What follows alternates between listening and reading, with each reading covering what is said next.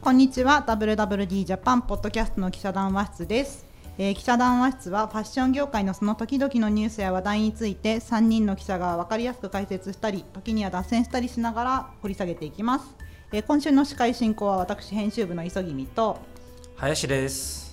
横山です。はい今週もこの3人でお送りしていきますよろしくお願いしますお願いしますお願いします。なんか今日はいつもと違ったオープニングというかなんか紹介したいことがあるんだってそうですとうとうこの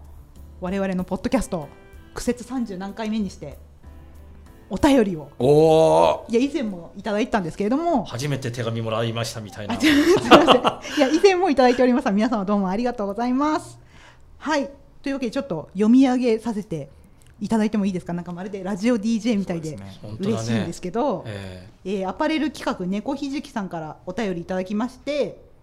えーまあユニクロの回32回目の回が面白かったですというご感想をいただきました。ありがとうございーます。ありがとうございますありがとうございいます。でねそこの中に、えーまあこの林横山磯君の3人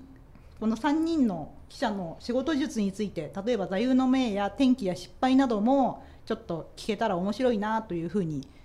コメントをいただいてるんですけれども、まあ、そんな大したもん3人ともないと思うんですけど ますそんなことそないんなことない。なんだよ。その言い方ありますかじゃあ横山さんえ、ななんだっけ。仕事術。え仕事術仕事術か座右の銘天気失敗、まあ、失敗はいろいろあるねうん。うんまあやっぱりほら。我々もね、ええジャーナリストな んでやっぱ攻めの姿勢を忘れちゃいけないじゃないえですか、ーだから攻めすぎてで、あの転んじゃうってことはもうあるんですよね、うん、うん、話せる範囲でうんいいですからね。 もうちょっとね失敗は本当に多い多いんででもそうですねやっぱりほうれん草 いやちょっと やばいいつも上司に言われてることをそのまま向こうさんに言われてることじ ゃん。言ってる感じ であの受ける。あのねそうなんですあはいはいいやもうなんか言えないなんか何も言えなくなっちゃいますはいいやなんか何を言っても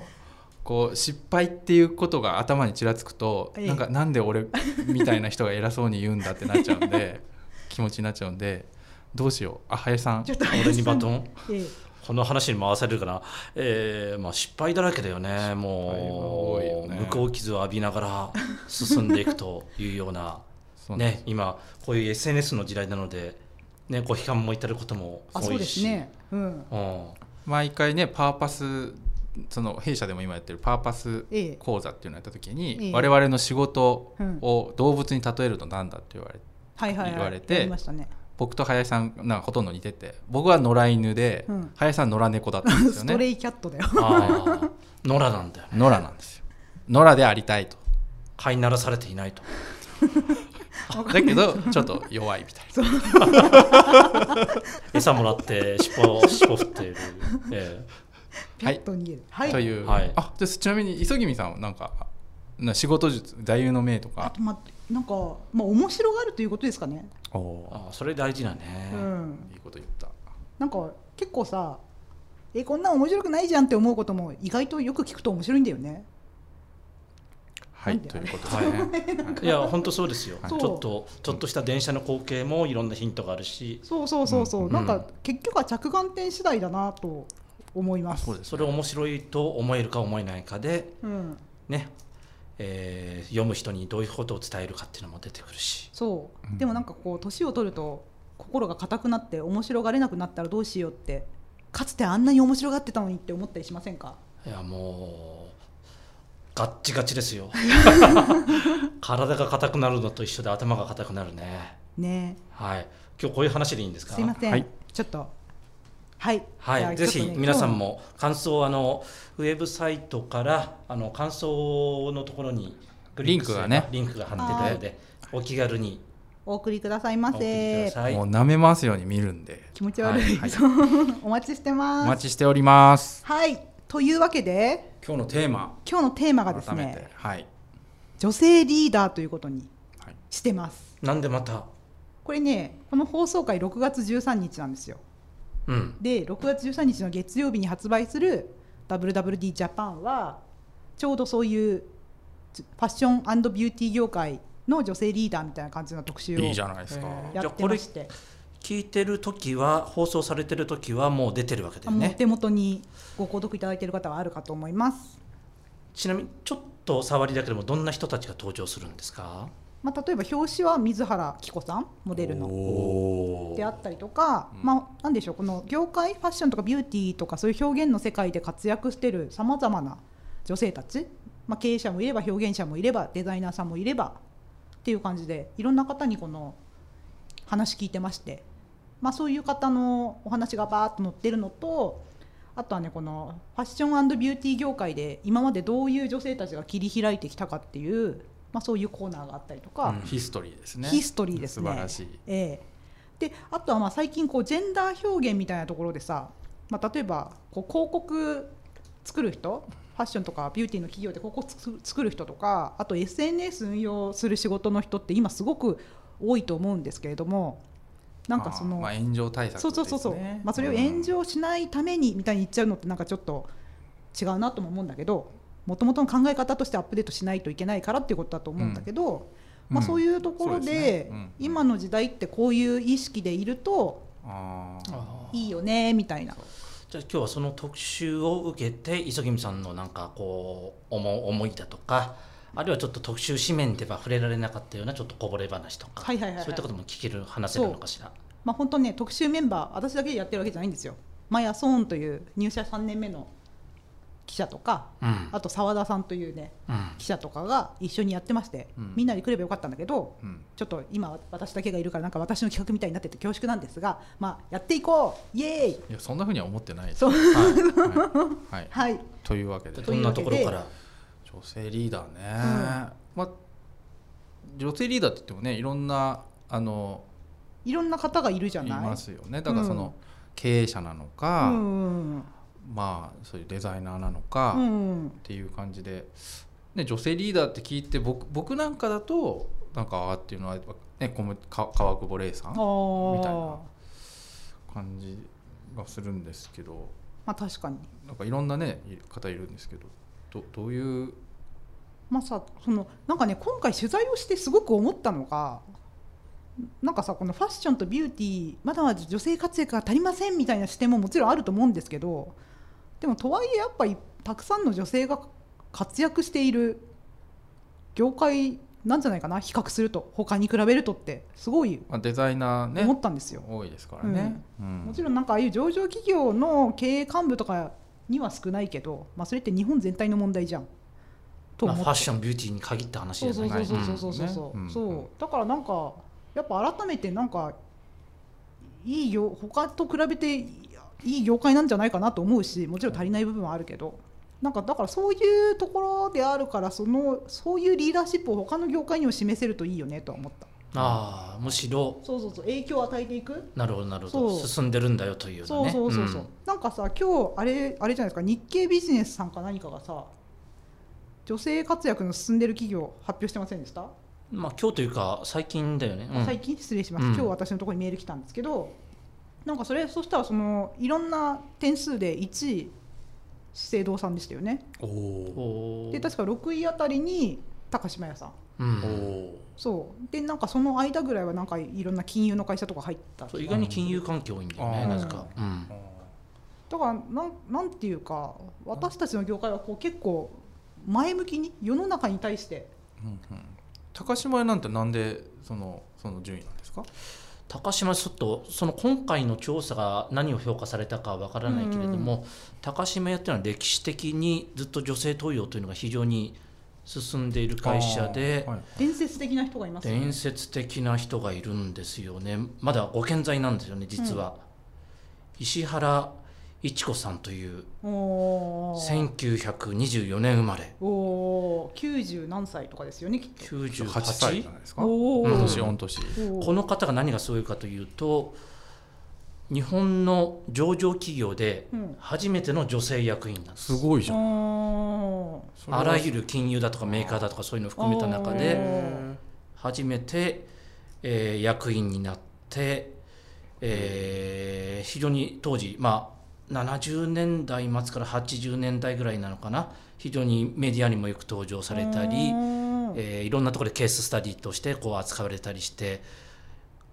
この石原さんをモデルにした小説なんかも、あそうなんですかうん、出たりしたなんだっけなでもなんかまあすごくねうん石原さん素晴らしいですけど、初の女性上場企業女性役員ってえそんすごいなんか日本結構やばいねやばいね なんかそれはさそうそうそうそうこれそれ特集作ったチームでも話そしれてはるやばいわそうなんかさよく私たちもさき記事の見出しにさに女性社長が就任とか書くじゃんなんかあれってさ多確かに分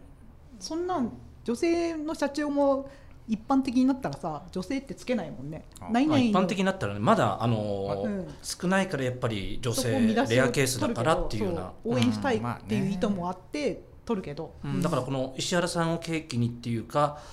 えーそういった伝統があって、うんえーなるほどね役員に結構あーまあ、当たり前のようになるほどなるほ高ど島屋はいるしいるんだ女性役員の方いるし、うん普通の会社だとね女性の役員登用って言ってもなんだろう内部からの登用じゃなくてあ社社外取締役としてなんか女性の弁護士、士さんだとうかんコンサルの人を入れるっていうようなそれでなんか。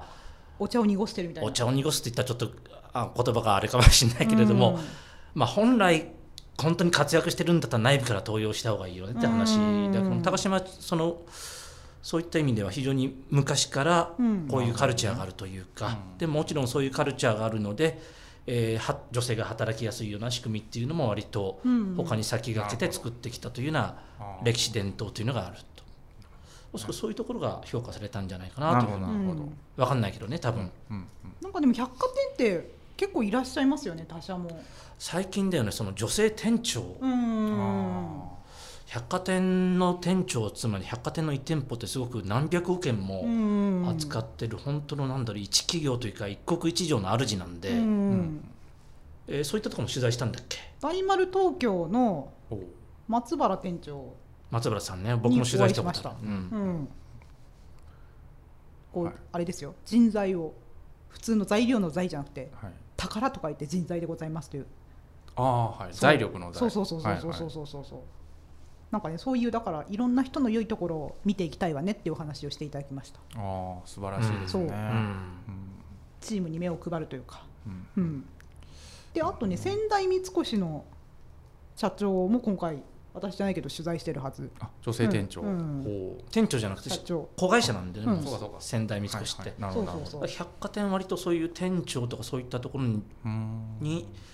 女性の登用というの非常に多いよね、一国一城、うんまあ、名実ともにねそのリーダうー、んそのね働く方々の本当にリーダーだと思うんで、うんまあ、け権権限というか権力もすごく大きいと思うんですよね。うんうんそこを、まあ、責任もあ責任も権限も大きい、うんそこをまあ、結構百貨店は多いと。うんほううん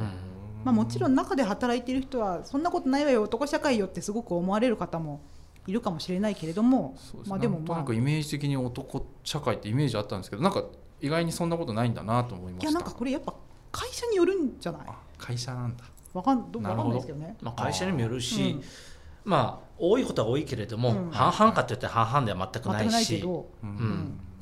全然ないけど、うんまあ、でも他の日本の一般企業重工長大系の会社に比べたら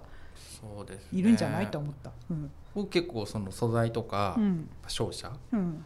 まあ、いわゆる硬いとこだよね、はいうんやっぱり女性少ないんですよね、うん女性社員の割合自体が、そのうそんそういわゆる昔でいう総合職うんとか、あとまあだからそれに伴って役員っていうのもやっぱもともと多分その総合職の割合比率が少ないので、うんそうすると当然管理職とかも少なくなってしまうんで、うやんっぱそこはねこうちゃんとこうもっとやっていこうっていうのがあるのかなとは思いますようね。んでそそういう意味で言うとなんかあのテキスタイルデザイナーっていうそのうんでそのなんでその職種というか役割だとええ女性がすなんかやっぱりフロンティアなんですよね。おーなんかテキスタイルデザイナーってうんなんとなく聞き覚えがあるようなだけどじゃあテキスタイルデザイナーって誰か知ってますかっていうと多分あんまりあ皆の川真紀子さんのあイメージ皆川真紀子さんとかいうとね、女性なんかあれなんですけどこう結構ねそういうこう未開拓の部分をゼロから切り開くみたいな人が多くて。であの渡辺博子先生っていうテキスタイルデザイン界のあー、うんゴッドマザーって呼ばれるうん玉美の名誉教授まあ、うん今もどうなのかな分かんないですけど田辺教授って言って、うんテキスタイルデザイン学科を作った人なんですよ、んタバビのテキスタイルデザイン学科って結構有名人出てるんですけど知ってますホワイトマウンテニアリングの相沢さんとそうか相沢さんああそとこいいね前の一世三宅のデザイナーだったふ藤原ええ大さんとかうんうんあとなんてあ三原康弘さんとか結構きら星のごとく人材を輩出してて、まあ、それのデザイナー学科長みたいなのが、うんまあ、渡辺博子さんだったりあうとん我々まあ会社六本木なんですけど六本木の布っていううんうんテキスタイルデザインの結構こう、えっと、マンダリンオリエンタル東京の内装のデザインしてたりと、まあ、世界的に有名なんですけどそこの布の代表、まあ、代表というかディレクターも須藤玲子さんっていうう、んうんあうん有名な方だね、結構ね女性そういう意味では多いんですようね、んテキスタイルデザイン業界というのは。うんはい畑江さんの世界は男ばっかしみたいな俺イメージだったんだ、そうなんですすよいやでもそうなんですようんどっちかっていうと旗屋と、まあ、おじさんたちが多いんですけど、そこのこう完全な男社会というかそんな感じだよねまあそう言われるとまあ女性のね社長もうんあのいるんですけどねウニ繊維のウニ社長まあそうなんです、ああ最近えーっとそうですねあの先代がうんうんあのウニあのお父さんが創業してそれをあつい後後継いだっていう感じではあるんですけど、まあ本当ね結構あの単なる2世というよりかはもうガンガンこう前に出るそのウニ繊維ってうんあ多分今回の特集でも出あてそくうるですそんうでですすよね。ええあのテキスタイルの販売会社うんって、おなんか男社会だったんですようんうんだけど多分ウニ繊維って多分女性も半男性本当に半々ぐらいであのすごいフレッシュな感じなんですようね、んでそういうところのやっぱり社長が女性っていうのも、まあ、しょなんかあ分かるなっていう感じしますようね、んスタイルコンバーターってなんか昔は堀留めにあって、うんなんか若干こうねあのね、はいねってなん だよねレジは分かんないねって昔自分が働いた会社も堀留にあそうった堀留めにあ ってなんかまったりしてていいんですけど、うんうんなんかウニ繊維ってなんか行くとすっごいフレッシュで、ももう明るいんですよキラキラしててでなんかこっちまでちょっと元気をもらえる元気がもらえる感じでななんんかか若い社員の登用も多いみたいなそうなん話で聞きすよますよねうんうんすっごいフレッシュな会社、うんはいなるほどなるほどだからそういうなんだ創業家から今までだったら女性が継ぐっていうのはなかったあんまりねあ女性そうですねあはそうですねお婿さんもらってあーその人社長に据えるっていうのが昭和的な考えあーそ方うでだすとね思うんだけれども、うんいろんな会社でそのしょ創業家がそうですねずっとトッはいプをやってる会社だと、最近そのまま娘さんがああ多いですよね継ぐっていうのが多くてアルページュとかもですもんねアルページュアルページュはブランドで言えばなんだっけ、アップワイザーリッシェとかああ TSI グループのあそうでねすそうですそうはでいすうんえーどなたでしたっけ野口さんあ野口社長は2代目でいらっしゃいますねうんで TSI のホールディングスの取締役でもあ兼任してるあわりけまですすよねねううんんだからこの間うちで特集やったなんだっけ、えーキャンプ用品のスノーピークそうスノーピークあ日の出の勢い表紙になってたね表紙になってましたねえーあれいい山写井真いい写真だった山井梨沙さ、うんんうん彼女が3代目だっけ、 3代目ですねうん、彼女もまあうちによくね、えー取材協力してもらってるけど、バリバリやって、うんうん業績もあれだけうんねえ右は肩上がりで伸ばしてるキャンプ用品なんてなんか男のイメージって感じがああするじゃないですかあーどっちかってい従来のうとね従来というと、はいはいまあ、ファッションはどっちかというと女女性のイメージもああったかもしれないけどでもま確かあねそういうの関係なくもうすキャンプも女性もどんどん参加して女性の意見取り入れたい用品開発なんかも行われているっていうような時代にあったリーダーなのかなというような感じもするしあとスノーピークって新潟だよね確か燕三条あ燕三条ね、うんあーで同じ新潟発祥のヨネックスヨネックス新潟発祥なんだヨネックスって何のイメージですかバドミントンでしょバドミントンだよねヨネックスとス言ったノーらボードえあそうなんだ確かにこの間の、うん北京五輪でもスノーボード履いてたのあんですよの裏側うんこへーうジャンプしてこう回転した時はいはにいヨネックスってへなったり公式ユニフォームもそうだったっけあそうそうそうそう日本の、ううんんであとまあ大坂なおみさんとか、うんテえニステニスか、うんあまあ、バドミントンが圧倒的にシェアが大きいと思うけれあどはも、あはでそこの今年社長に就いたのがびっくりしたんだけども、えーま有沙米山あ、有沙米山さんっていう、えアリサよね米山アリサじゃないんだなんだろう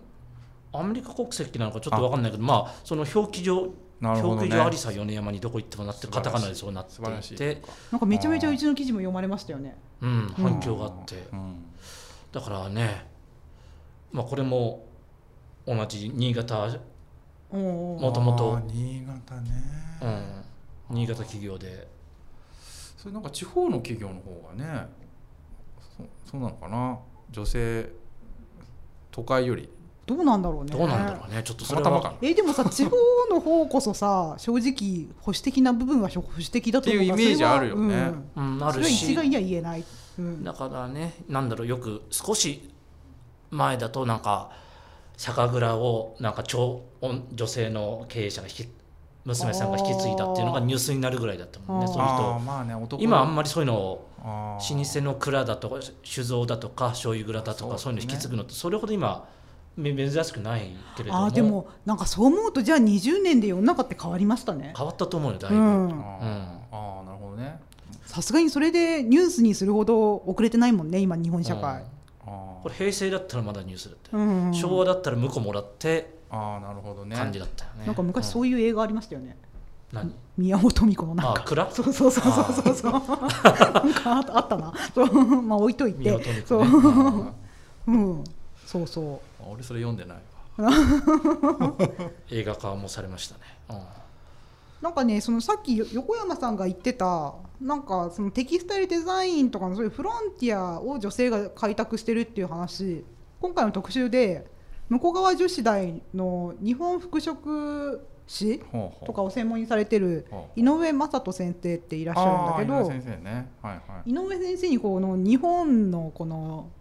女性がこうファッシファッションをどう産業として作ってきたかみたいなことをはい聞いたんですよ。社会学系の人だよね多分ねうん、はいねねなんかそうしたらいろいろ挙げていただいたんだけどいいろんな人物名とかじ、はいじはい事柄を、はいはいなんかねそうしたらおっしゃってたのは確かにファッション業界ってオンワード樫山とかねワールドとかそういう大きい企業、はいワコールとかはいはいそういうところを作ってきたのは確かにあーあとレナウンかレナウンを挙げてらっしゃいましたわを作ってきたのは男性だったけどなんか実はその下着で言えば例えば鴨井鴨井涼子さんってわかりますかもにチュニックのはいはいはいはいはい今もある種伝説的な人じゃないですか。はいはいはい下着デザインデそうそうザそうそイナうーっていうんですかね、まあ、おは店いもやっていらっしゃるとか、はいはいでそういうきらぼしみたいな方がいらしたりとかあーなんかこうはいはい大きいマーケットじゃないんだけどあここにそれが確かにはいはいニーズがあるみたいなところを何人もやってきた方いらっしゃいますよっていう話を、ああ確かにねあのなんだっけ、うん朝ドラにもなったけど、うん子供服のあそうそうファミリアのファミリアいやのそうバ名前忘れちゃっバたンド坂東さんかうバンドさん、はいはいうはいんうあんーとかまさにそ確うかにそうでなんかごめんなさいこの話なんだけど朝ドラをここ数年考えてみると、うんそれもそうだしあと「トト姉ちゃん」とかってさあれって暮らしの手帳暮らしの手帳まあ、あはれ、いはいはいまあ、雑誌じゃないですかはい言ってみれば、はういんであとはあの越野三姉妹のはいはいお母様とかもあったじゃないですか、はいはいはいうんなんかすごい朝ドラにこの時代のそういう女性の話って多いと思いませんうんこの時代のそうこいうののだから昭和昭大正50年代から60年代ぐらいのは女性のそういうファッションと洋裁とか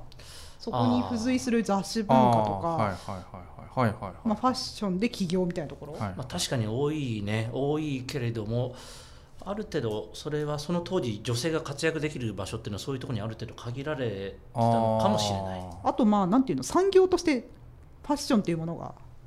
大きかったんですよね今よりなんていうんですかうん影響力があーまあね勃興するところで、あうーんまあ、でもその多分そこで活躍されてたリーダーの方って、割合だからよ要塞で、うんまあ、女性がやるものっていううんものを割合その多分アントレプレナーシップっていうんですかそうそうそうそうの企業精神が旺盛そうで単にこうやるっていうだけじゃなくてそれをこうビジネスにするね多分しなやかな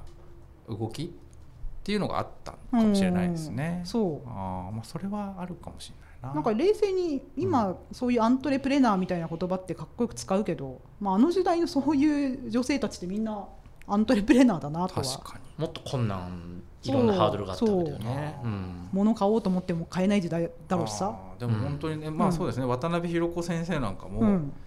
あのそそれまそれまではテキスタイルデザインという言葉なかったわけですデザインってないんですよ、うん染色家なんですよ染め織り家って書いてあーそ要はまあすごくこう日本のねうん伝統的なっていうのをそうじゃないんだ、うんもう渡辺先生はなぜかそのパリとかスウェーデンとか結構若いもう今80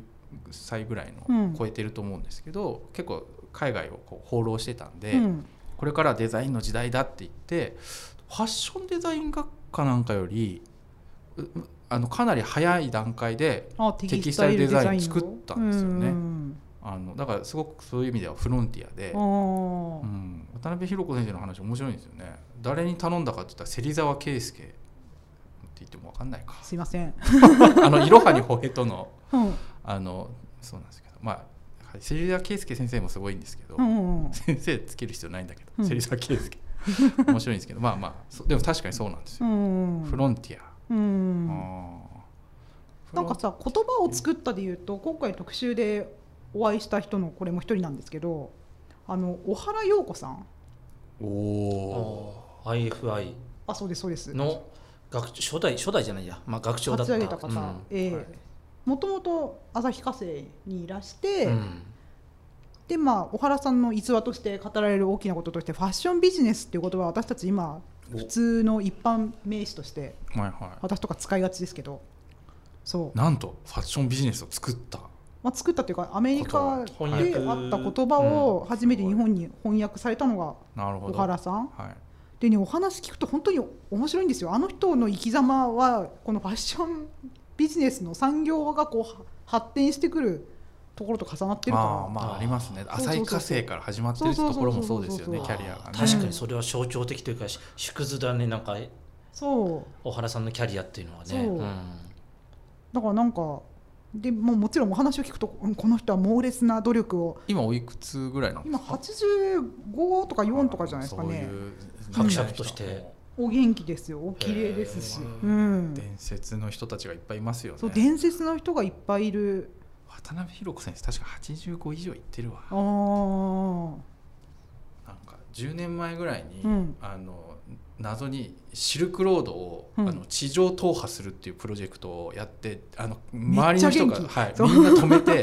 こういや「マジやばい」って言っすごい てやばかっ地上って何ただからシルクロードその車ずくる車とか電ああ車車いとかろいろもいやもういろいろ使って、もうその地上ですよ歩いたりとか、うんあ飛行機に乗らないってことでし飛ょ行機乗らない、あーえ中国からどこまでなんかもうペルシャの方まで行ったあペルシャっていうかうんイランの方まで行ってイランね抜けてましたよ最後ななんだか最後地中海トルコの地中海抜けてあみたいな100日ぐらいそのなんか学生のバックパッカ ーがやるよ俺危ない危ないーえ一人じゃないよあねのまあキャラバンで行ったんですけどでもままああそれにしてもね危ないよなんかさ冒険家の三浦雄一郎さんみみたいだよね